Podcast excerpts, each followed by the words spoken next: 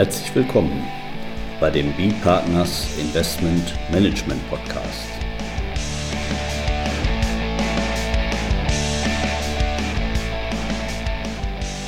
Immer wieder Mittwochs, kurzer Wochenrückblick, was in unserer Beratungspraxis besonders interessant war.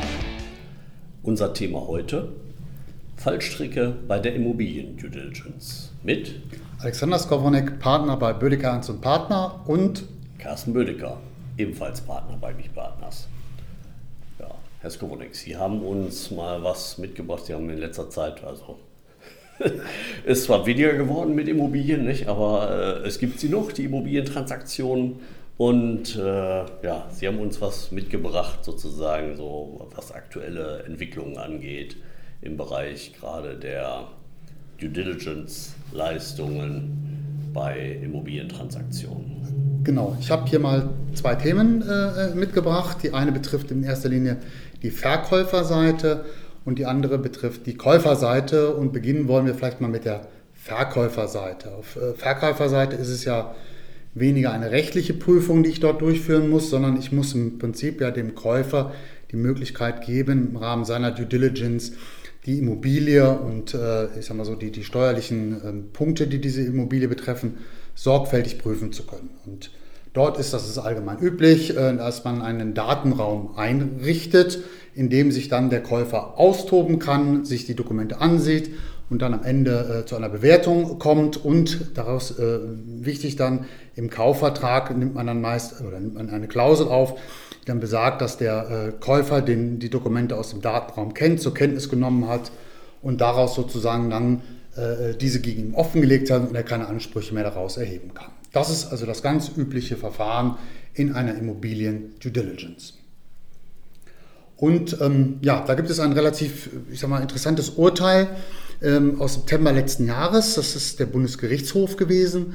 Und der hat eigentlich mal ähm, sich mal dazu geäußert, wie muss denn so ein Datenraum überhaupt beschaffen und bestückt sein, dass diese Funktion, die man sich damit erhofft, dass man im Kaufvertrag dann diese Klausel auch wirksam vereinbaren kann, wie muss der gestaltet sein, dass die auch eingreift und nicht nachher, äh, sagen wir, der Käufer sagen kann, ja, ja, das war zwar irgendwie im Datenraum drin, aber das konnte ich da gar nicht finden und deshalb äh, dieser Punkt, den du äh, äh, hast du mir nicht offenbart, deshalb habe ich den nicht gesehen und kann daraus weiter Schadensersatzansprüche herleiten.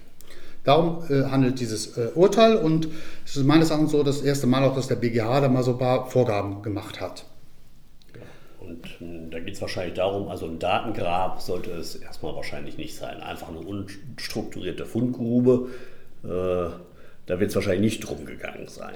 Nein, aber also durchaus ist dieser Punkt Datengrab wäre auch so ein Punkt, äh, wo, wo, der BGH wahrscheinlich sagen würde, das darf es nicht sein. Worum es hier in dem Urteil konkret äh, ging, war, war der Umstand, dass ein wichtiges Dokument erst zu einem sehr späten Zeitpunkt in den Datenraum eingestellt wurde. Konkret Freitagabend und Montagmorgen fand die Beurkundung des äh, Immobilienkaufvertrages statt.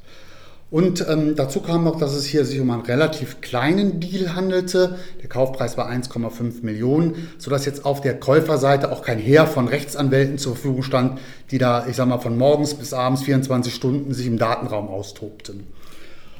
Und hier hat der BGH erstmal festgehalten, dass es natürlich grundsätzlich dem Käufer obliegt, die Informationen über den Kaufgegenstand einzuholen. Das ist auch äh, nachvollziehbar. Äh, er muss sich sozusagen um seine Dinge erstmal selber kümmern, aber der Verkäufer hat Aufklärungspflichten, wenn der Käufer danach fragt. Und äh, hier ging es um, um, um Protokolle über Eigentümerversammlungen und die werden ganz üblicherweise auch angefragt. Das ist also üblich, dass man die vollständig zur Verfügung stellt. Das war hier nicht gewesen, sondern eins, Protokoll, ein wesentliches Protokoll wurde erst nachgeschoben, und zwar am Freitagabend. Und hier hat der BGH dann tatsächlich gesagt, nein, das reicht nicht. Ich muss die Dokumente dem Datenraum so zur Verfügung stellen, dass ich damit rechnen kann, dass der Käufer die noch, äh, äh ich sag mal, zur Kenntnis nehmen kann. Und da ist natürlich eine Einzelfallentscheidung immer vorzunehmen. Hat der BGH natürlich auch wie immer hervorgehoben. Aber hier in diesem ganz engen zeitlichen Zusammenhang war das äh, äh, so, dass das äh, als nicht mehr rechtzeitig zugänglich gemacht galt und insofern die Klausel im Kaufvertrag, wo gesagt wurde, alles, was du im Datenraum gesehen hast, das hast du zur Kenntnis genommen und kennst du, für dieses eine Dokument nicht eingegriffen hat. Okay, Also es ging alleine jetzt bei der Entscheidung um eine zeitliche. Das war eine zeitliche, aber der BGH hat auch noch dann äh, ist aber darauf hingewiesen, dass dieser Datenraum, um den es geht, der hatte auch nicht die Funktion, dass man über das Einstellen neuer Dokumente informiert wird. Das haben Datenräume oftmals. Wir verwenden auch solche Funktionen. Das war hier nicht der Fall. Das heißt, Freitagabend bekam der Verkäufer auch keine äh, äh Information, dass da noch ein neues Dokument drin war. Und die Parteien hatten auch keinen bestimmten Zeitpunkt vereinbart, in dem der Datenraum geschlossen werden sollte. Auch das ist eigentlich üblich, dass man einen bestimmten Zeitpunkt vorgibt, in dem der Datenraum geschlossen wird. Und zwar auch äh, in einem solchen äh, Maße, dass man auch dann wirklich die Zeit hat, alle Dokumenten, auch die letzten, die noch eingestellt worden sind, tatsächlich äh, zu prüfen. Also hier in dem Beispiel, vielleicht wäre das Mittwoch die, die, die Schließung des Datenraums gewesen und hätte man am Mittwochabend das Dokument noch eingestellt, hätte der BGH ganz sicherlich anders entschieden. Auch, glaube ich, äh, äh, kann man aus den, aus den Ausführungen erzählen, das, was äh, Herr Dr. Bödecker eben meinte, wenn man so Datengräber nimmt, also alle Dokumente irgendwie da reinwirft, dann wird man auch Probleme haben, nachzuweisen, dass tatsächlich derjenige mit einem, mit einem speziellen Dokument rechnen konnte, insbesondere wenn man da einen eine sehr, sehr, sehr hohe Anzahl von Dokumenten einwirft, wie das zum Teil auch der Fall ist. Deshalb wird empfohlen, hier Inhaltsverzeichnisse zu verwenden und auch die, äh, die, die, Daten vernünftig zu benennen. Wenn man also im Extremfall die nur 1, 2, 3, 4, 5 durchnummeriert bis 4000, äh, wird man da ähm, Probleme haben, äh, eine wirksame Klausel im Kaufvertrag dann, dann äh, erreichen zu können. Es sei denn, und das ist wieder eine, eine äh, ein, ein Carve-out, was der BGH da vornimmt. Wenn ich auf Käuferseite jemanden habe, der im Immobilienbereich sehr erfahren ist und äh, sich über äh, sehr fachkundig, anwaltlich beraten lässt, dann sind die Anforderungen an so einen Datenraum niedriger, weil man dann einfach natürlich dort äh, eine höhere Expertise hat, mit diesen Datenräumen umzugehen. Ähm, ich sage es mal so, in der Praxis bei diesen großen Transaktionen äh, wird ein Datenraumanbieter eingeschaltet sein und normalerweise weiß dann eigentlich auch die Verkäuferseite, wie man sowas bestückt. Auch wir haben in der Vergangenheit äh, zahlreiche Datenräume bestückt und haben uns eigentlich auch an diese Vorgaben gehalten. Auch für einen selber ist es natürlich äh, besser, wenn man dort einen strukturierten Datenraum hat. Ja, das bedeutet also, wenn es jetzt irgendwelche Aufklärungspflichten gibt, nicht, dann muss ich mir schon Gedanken um den Datenraum machen. Da kann ich nicht einfach pauschal sagen, das war irgendwo im Datenraum drin. Äh, deswegen muss ich da nicht nochmal gesondert darauf hinweisen, sondern wenn ich überhaupt in die Richtung kommen möchte, dass ich diesen Einwand bringen kann, das ist im Datenraum, da muss es eben zum einen strukturierter Datenraum sein, der muss eine gewisse Ordnung haben und es muss auch sichergestellt werden, dass wenn ich nachträglich noch etwas einstelle in diesen Datenraum, dass dann eben der Käufer benachrichtigt wird entsprechend und nicht einfach mal probiert wird, hier äh, kurz vor Schluss noch irgendwas einzustellen, wobei Sie auch darauf hingewiesen haben, hier an der Stelle, das denke ich war dann ein weiterer Fehler, wurde noch nicht mal gesagt, wann der Datenraum geschlossen wird.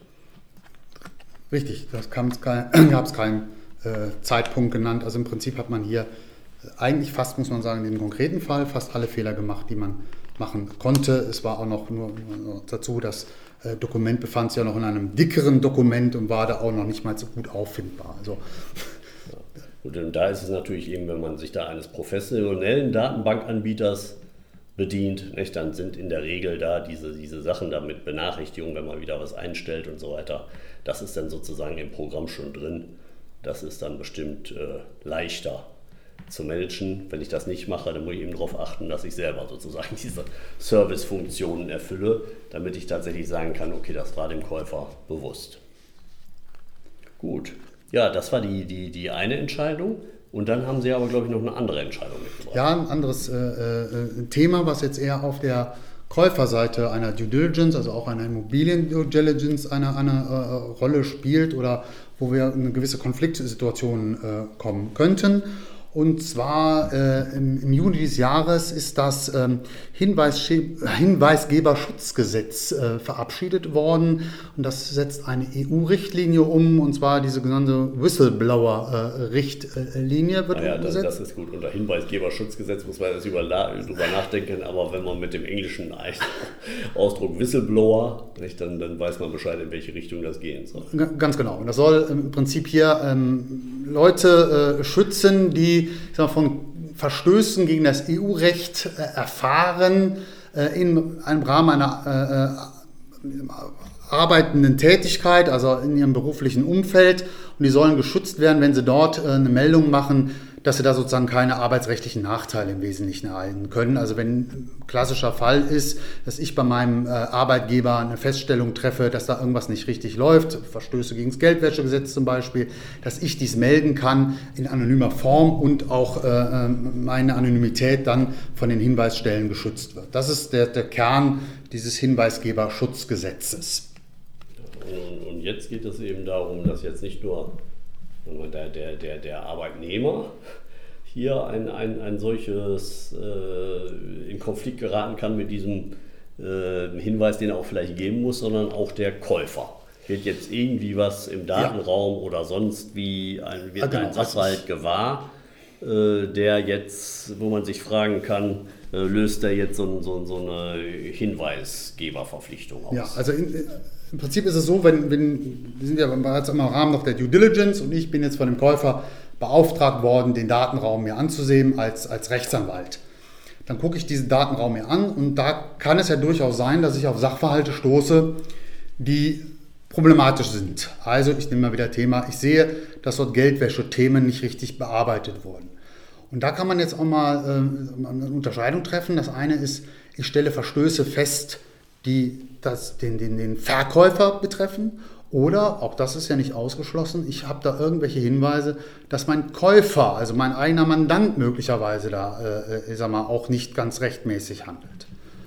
Und dort ist es halt die Frage, wenn ich jetzt eine Meldung machen würde als, als Rechtsanwalt, bin ich dort durch das Heber, Hinweisgeberschutzgesetz geschützt oder verstoße ich gegen meine anwaltlichen Schweigepflichten und mache mich gegebenenfalls strafbar, indem ich auf diesen, äh, auf diesen, diesen Hinweis gebe, dass dort irgendwas nicht richtig läuft.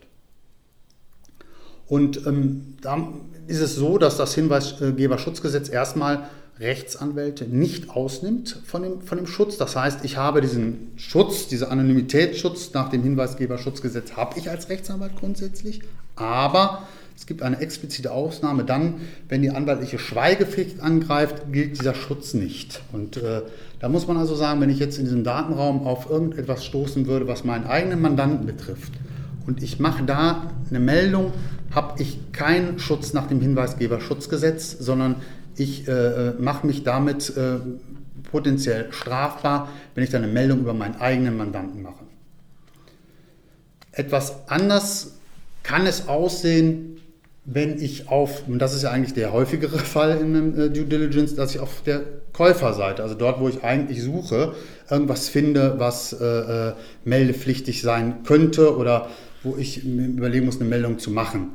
Dort gilt ja das Mandatsbeziehung nicht unmittelbar, sodass ich im Prinzip dort den Schutz habe nach dem Hinweisgeberschutzgesetz. Sie sind in dem Fall jetzt äh, für wen tätig? Ich bin für den, für den Käufer tätig durchsuche den Datenraum und sehe, dass der Verkäufer dort irgendwas äh, äh, nicht vernünftig äh, gemacht hat. Und dort äh, habe ich keine Mandatsbeziehung zum Verkäufer, sodass ich äh, im Prinzip melden könnte und in der Anonymität geschützt wäre und mich äh, auch keine, keine, keine strafbare Handlung vornehmen könnte.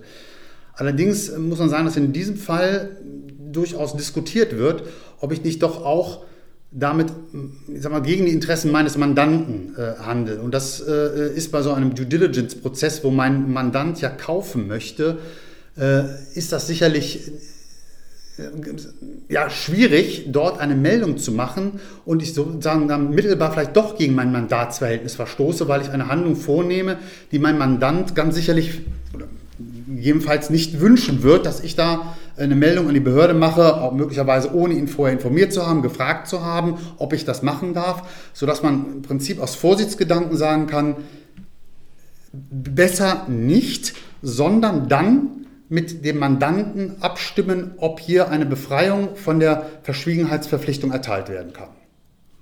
Und ähm, da kommen wir eigentlich schon als das, das mal, nächste äh, Frage rein, nämlich im Rahmen so eines Due Diligence-Prozesses werden eigentlich im Vorfeld äh, von beiden Seiten, also von Käufer- und Verkäuferseite, äh, Vereinbarungen getroffen, dass eine Vertraulichkeit gilt für alle äh, äh, Informationen, die ich aus diesem Due Diligence-Prozess äh, herausbekomme. Ohne so eine Vertraulichkeitserklärung findet praktisch eigentlich keine äh, Due Diligence statt. Und äh, in der Regel enthalten solche Vereinbarungen auch noch den Hinweis, dass die Parteien ihre Anwälte eben nicht von der Schweigepflicht entbinden dürfen.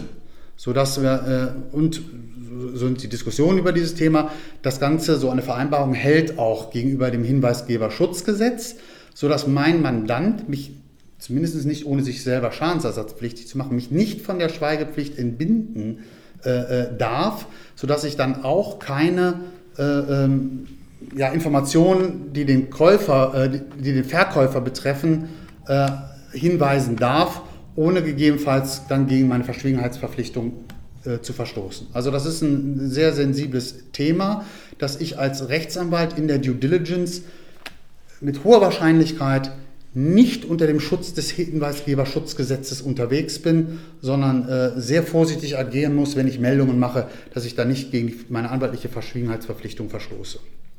Ja, sehr komplexes Thema, aber natürlich auch sehr wichtiges Thema dann in diesem Zusammenhang. Ja, also auch nochmal darauf hingewiesen, diese, äh, diese Regelungen in den, in den Kaufverträgen über die Ver äh, Verschwiegenheitsverpflichtungen und sowas, die sind wichtig und auch, dass man die, die äh, äh, Entbindung von der Verschweigepflicht ausschließt. Denn wenn man das nicht macht, glaube ich, bekommt man gar keinen äh, äh, Kaufvertrag zustande, weil der Käufer wird einem nicht Informationen geben, äh, der, Entschuldigung, der Verkäufer wird einem nicht Informationen zur Verfügung stellen, wenn er die Befürchtung haben muss, dass der Anwalt damit äh, alle möglichen Meldestellen anläuft und äh, äh, sozusagen dann zum Schaden des Verkäufers agieren könnte, sondern das wird nur unter dem, dem Mantel der, der Verschwiegenheit überhaupt offenbart werden.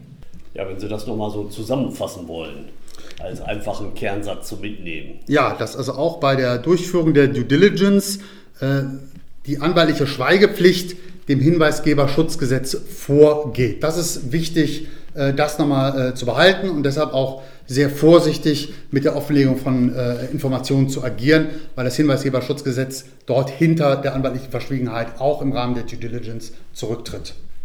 Ja, Herr Skoronek, vielen Dank für diese beiden interessanten Themen aus Ihrer Praxis, Due Diligence bei Immobilienkäufen und Verkäufen. Ja, dann äh, bleibt es uns nur noch äh, den Zuhörern schöne närrische Tage zu wünschen. Ja. Und dann im Prinzip Düsseldorf, Hillau. Ja. In ja. diesem Sinne, tschüss, bis zum nächsten Mal. Bis dann. Tschüss.